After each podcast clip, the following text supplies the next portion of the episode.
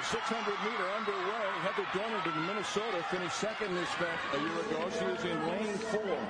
And Dornan is probably going to be your favorite. She actually won the NCAA championships in 2006 in the 800, but she only won one Big Ten championships in the two years. Three laps in this event, 600 meters, three times around the 200 meter track here at the field house. What a bold move by Fawn. She's looking very confident, and the Penn State runner is just running amazing today. She did win her heat in the 400, but ended up taking fourth overall. That's Fawn Dorr moving into the lead, a sophomore from Penn State. Dornarden running second. Dornan last year scored 23 points for the Golden Gophers in their Big Ten championship, so they're really relying on getting a lot of points from her this weekend, and she's just coming by Fondor now in the home stretch, heading into the bell lap. Oh, down. Whoa. Dornarden falling down, gets up quickly, but that's going to cost her. Lucky she wasn't injured.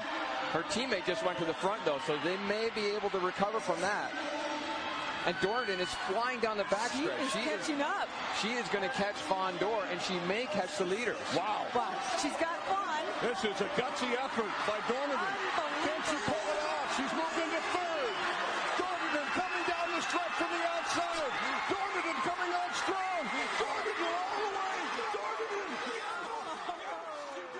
Boah, ich weiß nicht, wie es euch geht, aber ich bin Gänsehaut, wenn ich das so sehe. Im Moment, wo sie erstmal hinfällt und dann nochmal aufsteht, alles gibt und als Erste durchs Ziel läuft.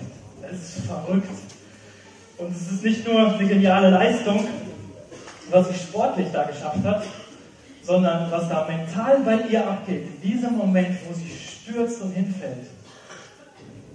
Das ist beim Sport ja genauso entscheidend wie das, was du körperlich hast. Wie fit bist du auf dem Punkt? Wie konzentriert bist du da? Wie kannst du deine Leistung abrufen? Das sehen wir im Fußball tagtäglich.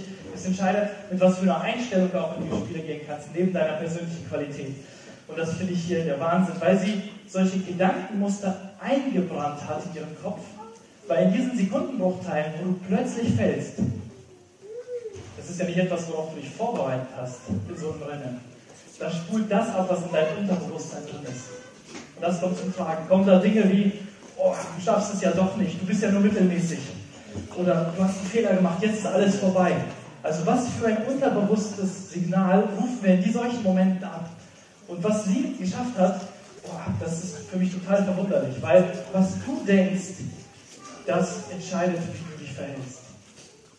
Wie du denkst, entscheidet, wie du dich verhältst. Und sie hat so stark in ihrem Unterbewusstsein eingebrannt, ich hole hier noch alles raus. Ich gebe nicht auf. Ich kann es noch schaffen. Ich werde gewinnen. Wenn sie was anderes als sowas gedacht hätte, hätte sie niemals diese Leistung abrufen können und aus dem Fall heraus nochmal alles geben können. Und daran sieht man schon, und das finde ich an diesem Punkt, das ist der Abschluss der Serie Glücksbringer und für mich ist das auch der absolute Höhepunkt, weil ich glaube wirklich, unsere Gedanken entscheiden über unser Leben. Es ist der Schlüssel zu dem, wie wir unser Leben führen, wie glücklich wir werden und es macht einen riesen Unterschied für unser ganzes Leben. Wir haben schon in der Serie so ein bisschen angeguckt, verschiedene Sachen, aber wir sehen vor allem die ganzen Umstände, all das um dich herum, gibt, es gibt einen kleinen 10% vom Glücksempfinden, worauf das Einfluss hat. Aber wie wir das, was wir sehen, was wir erleben, wie unsere Umstände sind, wahrnehmen, wie wir das deuten, wie wir das interpretieren oder bewerten, hat mindestens viermal so große Auswirkungen darauf, als das, was wir tatsächlich erleben. Und das ist für mich so die Grundaussage von dem Ganzen. Und beim letzten Mal ging es dann zum Beispiel darum, hey, wir vergleichen uns nicht. Gott vergleicht uns nicht mit anderen, wir brauchen uns nicht mit anderen zu vergleichen. Wir sind ein Unikat. Und Vergleichen ist das Ende des Glücks und der Anfang der Unzufriedenheit. Das waren so ein paar Sachen der Thema Glücksbringer, die wir uns angeguckt haben. Und es gibt viel, viel mehr Themen, die wichtig sind, die entscheidend sind bei dem Thema. Zum Beispiel Beziehungen. Darauf bin ich gar nicht eingegangen. Beziehungen, die Art, wie du Beziehungen lebst, die Qualität der Beziehungen. Nicht, ob du einen Partner hast oder nicht, sondern wie du diese Partnerschaft lebst oder halt nicht lebst, welche, wie du deine Freundschaften, die du hast, lebst, ist viel entscheidender, als in welchem Status du dich befindest oder was du sonst hast. Beziehungen sind unglaublich wichtig. Ich habe das hier gar nicht erwähnt in der Serie. Warum? Weil wir ganz häufig darüber reden, auch in der KFO, weil Beziehungen ein unglaublicher Schlüssel sind. Und so gibt es auch noch eine ganze Reihe weiterer Themen, in dem Buch Auf der Spur des Glücks von Henry Cloud. Einige haben sich das ja schon mal als E-Book angetan, habe ich gesehen. Ich habe eine super Zusammenfassung bekommen. Wer daran interessiert ist, kann, die, kann sich gerne im Büro melden, die zugeschickt. Gibt es noch viele weitere Glücksprinzipien. Zum Beispiel, dass wirklich Geben glücklicher macht als zu nehmen. Das steht in der Bibel und es ist wissenschaftlich erforscht, dass das großzügige Menschen viel glücklicher sind. Oder Vergebung, was für Vergebung für den Unterschied macht für unser Glücksempfinden. Und, und, und. Also es gibt viel, viele Themen, auf die man eingehen könnte. Aber ich glaube, dass das Entscheidendste von all diesen Themen, das ist das, womit wir uns heute beschäftigen. Das sind unsere Gedanken. Dass unsere Gedanken der Schlüssel sind zu unserem Lebensglück. Und dazu ein Bibeltext aus Sprüche 4, Vers 23. Da steht, mehr als alles andere achte auf deine Gedanken, denn sie entscheiden über dein Leben. Im Hebräischen steht eigentlich das Wort Herz. Mehr als alles andere achte auf dein Herz, denn es entscheidet über das Leben. Und das Herz ist im Hebräischen mit drei Dingen verknüpft. Mit unserem Denken, mit unseren Gedanken, mit unseren Gefühlen und auch mit unserem Willen. Also das, was wir, wofür wir uns entscheiden, was wir wollen. Das ist eigentlich das Herz. Und hier wird es aber auf Gedanken runtergebrochen in der Übersetzung. Warum? Weil unsere Gefühle zeigen uns, was wir eigentlich denken. Wie wir eine Situation eigentlich unbewusst bewerten. Oft ist das schon im Unbewusstsein eingebrannt. Viele Entscheidungen oder Gedanken, die wir mal gebracht haben, gedacht, äh, gedacht haben, die der Teil unseres Unterbewusstseins werden. Und so, dass wir uns in einer bestimmten Situation gut oder schlecht, ängstlich oder mutig fühlen, aufgrund der Entscheidungen, die wir bis dahin in unserem Leben getroffen haben und wie wir bis dahin gedacht haben. Dann kommt dieses Unterbewusstsein zum Tragen, so wie bei der Läuferin, als sie gestürzt ist und dann losrennt. Also Gefühle offenbaren deine wirklichen Gedanken. Und deine Gedanken sind deswegen so entscheidend für das, für dein ganzes Leben. Warum ist das so wichtig? Ich glaube, dass das ein grundlegendes Thema in der Bibel ist. Römer 12, Vers 2 heißt es, dass es Gedanken, unser Denken, der Schlüssel für jede echte Veränderung in unserem Leben ist. Da steht es, richtet euch nicht länger nach Maßstäben dieser Welt aus, sondern lernt in einer neuen Art und Weise zu denken, damit ihr verändert werdet und beurteilen könnt, ob etwas Gottes Wille ist, nämlich ob es gut ist, ob Gott Freude daran hat, ob es vollkommen ist. Dieser Gedanke lernt in einer neuen Art und Weise zu denken, damit ihr verändert werdet. Weil unser Denken verändert unser ganzes Leben. Deswegen glaube ich, dass, dass dieser Gottesdienst heute, das Thema heute, dieses Thema der Bibel heute, für jeden, für dich, egal wo du stehst, ob du ewig mit Jesus unterwegs bist und lebst, ob du noch, ihn noch gar nicht persönlich kennst, dass das unglaublich wichtig ist, dass dein Leben beeinflusst hat und beeinflussen wird, auch aufgrund der Entscheidung, die du heute treffen wirst. Wenn, wie ein gesegnetes Leben aussieht, das hat Gott sich für uns eigentlich vorgestellt, das wünscht er sich. Er will, dass du ein Leben führst, das wirklich glücklich ist, das dich zufrieden macht, das Sinn hat, das erfüllt ist. Aber dafür brauchen wir es, dass wir dieses Denken, Gottes Denken verinnerlichen. Weil wir werden dadurch gerettet, wir werden dadurch zu Kindern Gottes, dass wir an Jesus glauben dass er stellvertretend für uns gestorben ist. Dadurch werden wir gerettet, dass wir an ihn glauben. Wir werden dadurch verändert, dass wir wie Jesus glauben. Dass wir seine Glaubensüberzeugungen, seine Weltsicht teilen. Dass wir so über Gott denken, wie Jesus über Gott denkt. Dass wir so über uns selber denken, wie Jesus über uns denkt. Dass wir so über unsere Umstände denken, wie Jesus über unsere Umstände denkt.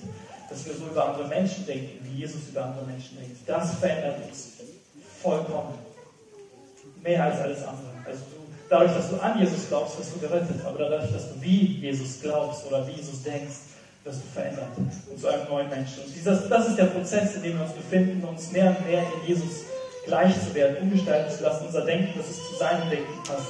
Und ich will das heute anhand dieser zwei sehr coolen Pflanzen hier verdeutlichen, die unser Denken repräsentieren. Und zwar ist es tatsächlich so, dass in der Hirnforschung man untersuchen kann, was für Prozesse im Gehirn ablaufen. Und dass unsere Gedanken chemische Prozesse auslösen, Proteine, die dort anfangen zu wachsen und auch äh, elektronische Impulse geben. Und das, was wir denken in unserem Kopf, kann man messen und kann sehen, dass da aufgrund eines Gedankens in bestimmten Regionen, wenn wir denken, Sachen denken, da wie so kleine Bäume wachsen, Äste daran wachsen, es größer wird. Wenn wir einen Gedanken häufig denken, dann wird er größer, wie ein Baum, der wächst. Und dabei gibt es gute Gedanken, die man auch untersuchen kann, gesunde Gedanken, hilfreiche Gedanken und es gibt krankmachende Gedanken. Die sind genauso untersuchbar, auch da passiert etwas in unserem Gehirn, aber das sind giftige und vergiftende Gedanken, die solche Proteine zum Wachsen bringen, die nicht richtig bestehen können, die, in unser, die so einen Nebel auslösen in unserem Gehirn und tatsächlich zu Krankheiten ganz häufig führen. Also mindestens 75 Prozent, teilweise sagen Forscher sogar bis zu 98 Prozent der Krankheiten sind durch unser Denken mit verursacht oder werden ausgelöst. Selbst wenn sie in unserer DNA hinterlegt sind, entscheidet nachher unser Denken, ob das ausgelöst wird oder nicht, ganz zu einem ganz hohen Prozentteil mit. Und so stark hat das auf alles, was wir tun und leben, Einfluss. Man nennt das psychosomatisch. Das hat nichts mit eingebildet zu tun, sondern das sind ganz echte und reale Prozesse, die stattfinden in unserem Gehirn und in unseren Gedanken. Okay, unser Gehirn ist so aufgebaut, wenn wir eine Sache lang genug gedacht haben, oft genug gedacht haben, dann ist das für uns eingebaut. Das ist wie so eine Tatsache und wir nehmen die Welt über diesen Filter wahr. In der Bibel gibt es eine Geschichte von zwölf Spionen. Das war das Volk Israel, das steht kurz davor, endlich in das verheißene Land zu kommen, da wo sie hingehören, nachdem sie 40 Jahre in der Wüste waren. Äh, Entschuldigung, noch nicht mal, aber in der Wüste waren. Und äh, jetzt gehen die Spione und gucken sich das Land an, von dem Gott versprochen hat. Da werden solche reingehen. Das, das ist euer Land, das gebe ich euch. Diese zwölf Leute sind unterwegs, gucken sich alles an, kommen zurück und erstatten berichten. Alle sind sich einig darin, das ist so ein geniales Land. Es ist der Wahnsinn. Das ist Reichtum, es ist schön, es ist Glück da. Oh, da zu leben ist ein Traum. Alle sind sich einig. Zehn davon, oder alle sind sich auch einig, die Leute, die da wohnen, sind bis an die Zähne bewaffnet. Wir kommen aus der Sklaverei in Ägypten. Wir haben Schaufeln. Wir haben eine Hake. Und ich glaube, wir haben drei Schwerter irgendwo halb verrostet noch gefunden. Die Leute sind bis an die Zähne bewaffnet.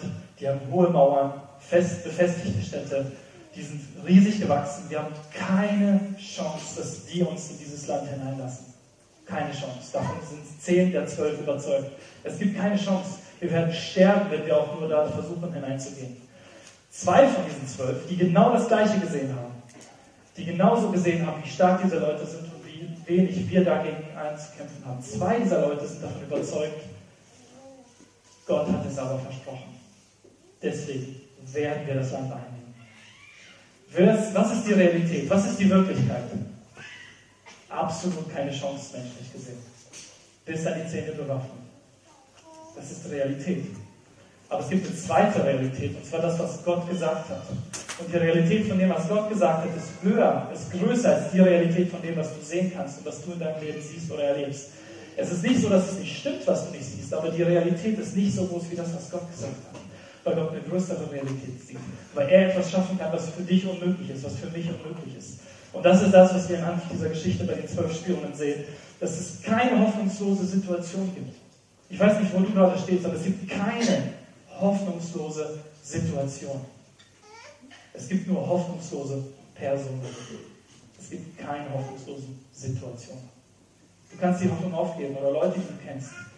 Die Situation ist deswegen nicht hoffnungslos, sondern wir geben die Hoffnung auf.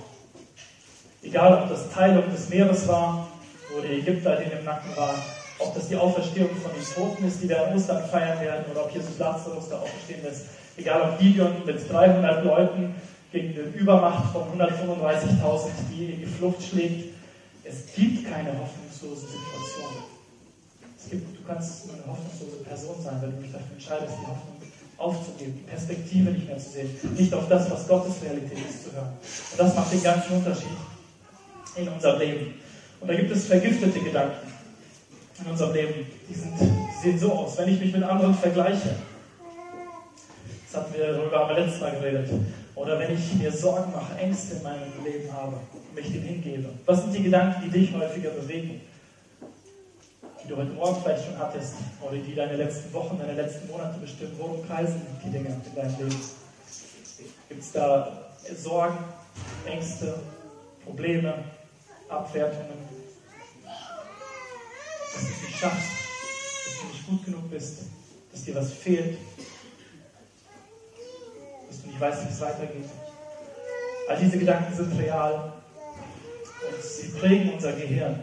Unsere Gedanken schaffen wortwörtlich unser Gehirn. Ändert euch durch Erneuerung eures Denkens, verändert wirklich unsere Gehirnstruktur, wie wir denken.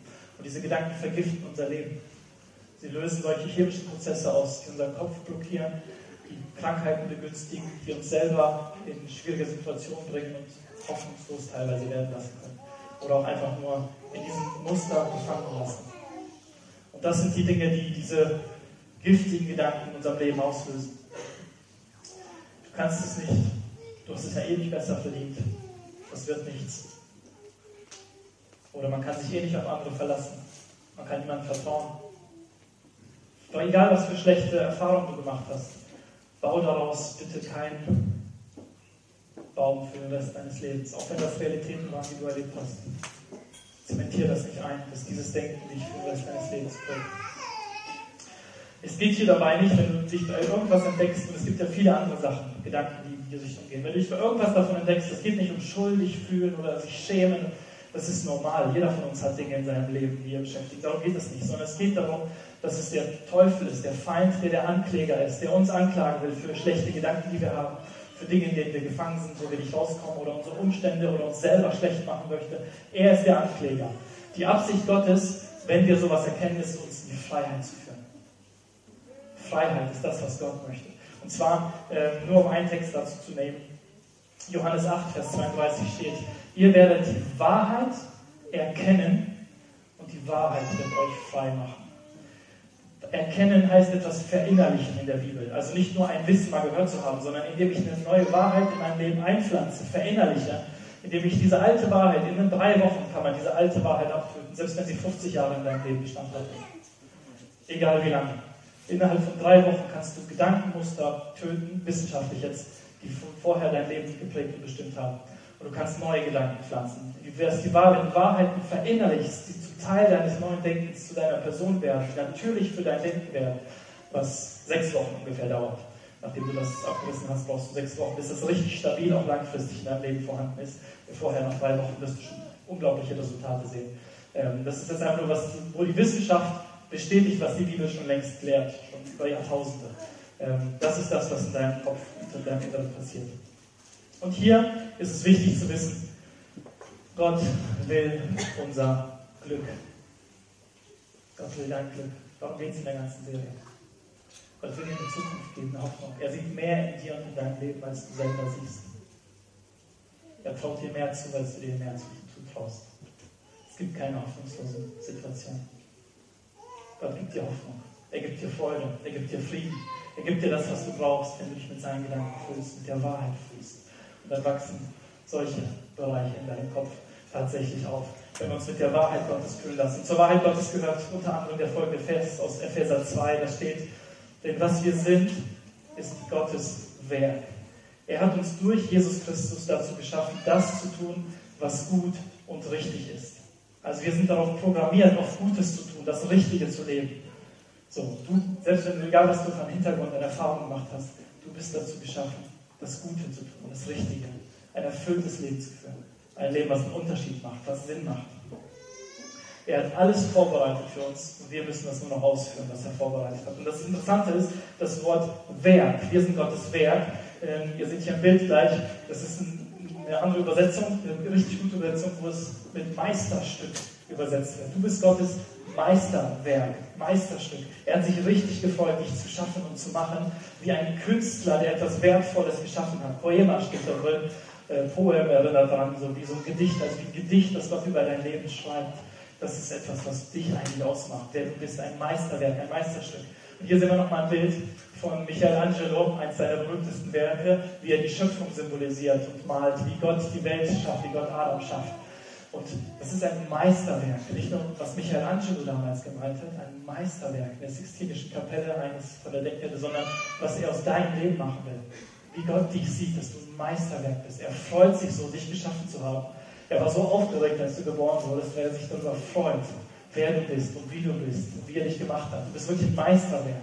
Und das vom letzten Mal ist noch wichtig nachdenken zu lassen. Vergleich dich nicht mit anderen. Du bist einzigartig. Ein Meisterwerk ist etwas Einzigartiges, worüber Gott sich freut.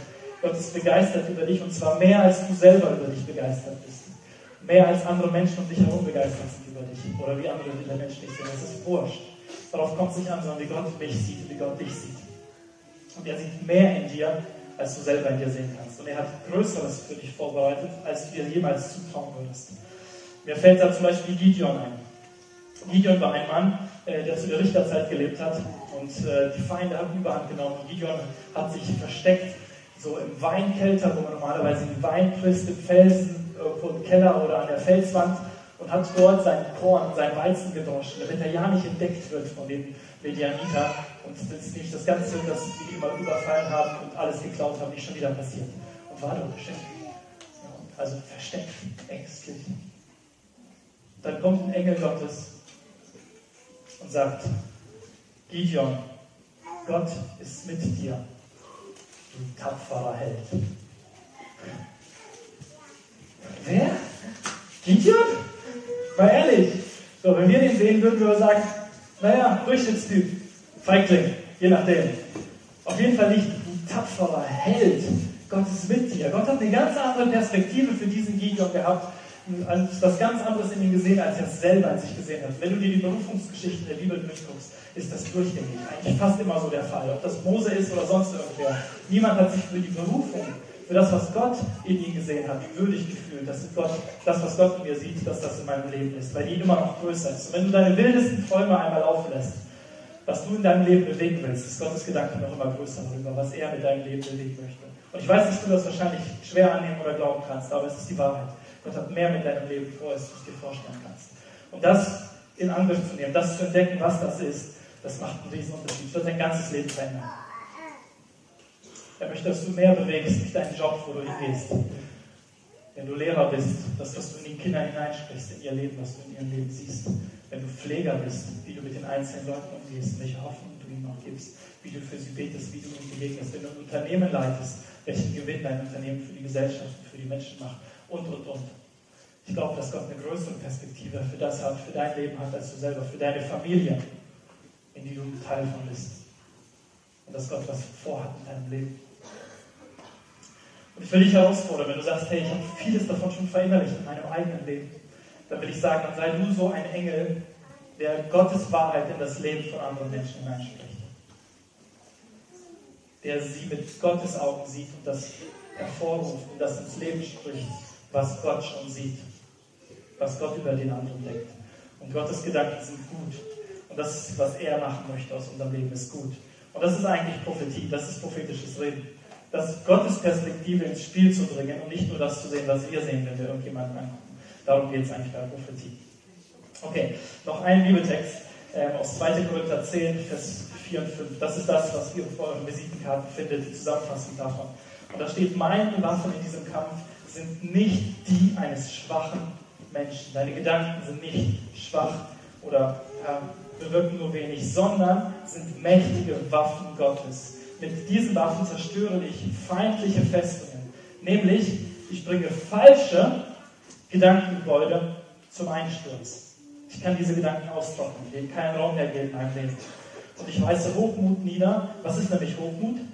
Gegen Gottes Wahrheit was anderes zu setzen. Wenn Gott sagt, du bist wertvoll und du bist geliebt, ich habe viel mit deinem Leben vor, bedeutet Hochmut zu sagen, nein, Gott, nicht mit mir. Das ist Hochmut. Auch wenn sich wie Demut anhört. Das ist Hochmut, sich gegen Gottes Gedanken in dein Leben zu stellen. Ähm, und die wahre Gotteserkenntnis stattdessen zu deinem eigenen Gedanken werden zu lassen. Und jeden Gedanken, der sich gegen Gott auflehnt, nehme ich gefangen und unterstelle ihm den Befehl von Christus.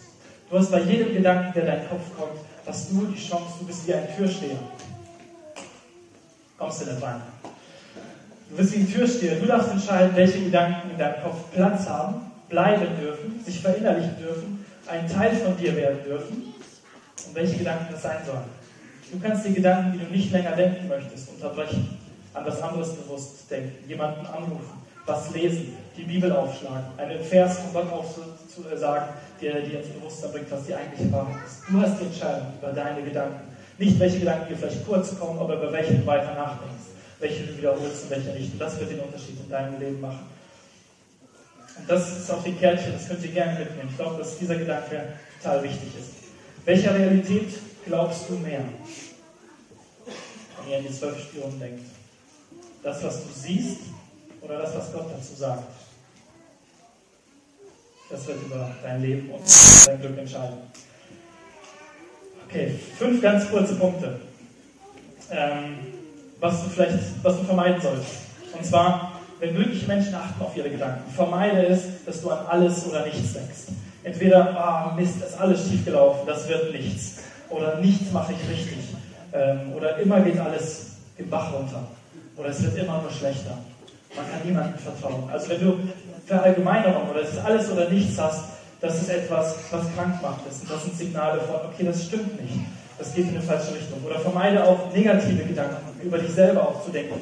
Oh, ich bin ein Versager, weil ich versagt habe. Nein, du bist ein geliebtes Kind Gottes.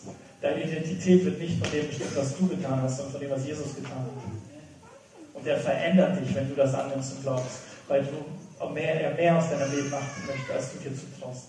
Katastrophendenken, da, das geht alles den Bach runter. Das sind so Sachen so halt. Oder wenn ich diesen Job nicht kriege, oder wenn ich diese Frau nicht kriege, dann werde ich nie wieder so jemanden finden. Dann werde ich nie so einen tollen Job haben. Dann komme ich nie aus meiner Arbeitslosigkeit raus. Was auch immer. Also sich das Schlimmste sofort vor Augen zu malen, weiterzudenken, kann Teil von diesem Katastrophendenken sein. Zu verallgemeinern und sagen, hey, man kann ein, Männern kann man nicht vertrauen. Ich habe schon Erfahrungen gemacht, Männern kann man nicht vertrauen. Also von der Erfahrung, die du gemacht hast, zu verallgemeinern und darauf zu schließen, wie die Wirklichkeit immer ist. Stattdessen nimm wahr, dass es beide Seiten gibt. Es ist so, es gibt nicht nur Schönes auf dieser Erde, es gibt schwierige Sachen, aber es gibt immer auch Gutes. Und die Frage ist, worauf du deinen Schwerpunkt legst, worauf dein Fokus liegt. Ob du auf die guten Dinge, die besonders dir bewusst machst, dafür dankst, die im Vordergrund wirkst. Dann wird Freude mehr in dein Leben kommen, Glück mehr in dein Leben kommen. Oder ob du dich auf schwierige Sachen konzentrierst, auf Schlechtes konzentrierst, auf das, was nicht läuft. Denn nur weil der Kuchen verbrannt ist, kann die Geburtstagsparty trotzdem voller Erfolg werden. So, also es ist, manchmal verheddern wir uns mit Kleinigkeiten oder mit nebensächlichen Dingen, die nicht so wichtig sind. Okay. Gottes Realität ist größer und wichtiger als unsere. Und vielleicht hast du schon ein paar Zusagen in deinem Leben gehabt, wo du denkst, boah, wie soll, das, wie soll ich das jemals tun oder erreichen? Vielleicht kennst du solche Sachen, die in deinem Leben direkt gesprochen wurden, noch nicht. Ich lade dich herzlich ein, jetzt am Samstag mit Kurs Thema Prophetie statt. Da wird es auch um solche Themen gehen, um zu lernen, auf Gottes Stimme zu hören. Wir haben extra Anmeldeschluss nochmal verlängert bis morgen, damit du dich auf der Homepage da noch anmelden kannst, wenn du dabei sein willst. Wir haben einen Gebetsraum eingerichtet jetzt bis zur Zeit vor Ostern, wo du dich auch einfach mal auf den Steinberg in der Karlsruhe zurückziehen kannst. Termine kriegst du auch im Büro, wenn du es dran bist, oft ist. Einfach nur dich füllen zu lassen von Gutem, dir eine Auszeit zu nehmen aus deiner Woche, aus deinen Tagen, aus deinem Denken. Denn deine Gedanken entscheiden über dein Leben. Nicht in erster Linie, was wir haben oder unsere Umstände bestimmen, wie es uns geht und wie wir uns fühlen, sondern unsere Gedanken, unsere Haltung, unsere Hoffnung darüber. Und meine Überzeugung ist, dass das höchste Glück von allem wir nur erleben werden in der Gegenwart und in der Nähe Gottes. Er ist der, von dem alle Glücksprinzipien ausgehen. Er bringt Glück in unser Leben. Seine Gedanken sind besser und höher wenn wir die verinnerlichen Zeit mit ihm verbringen, dann wird unser Leben viel glücklicher. Gott nahe zu sein, ist mein.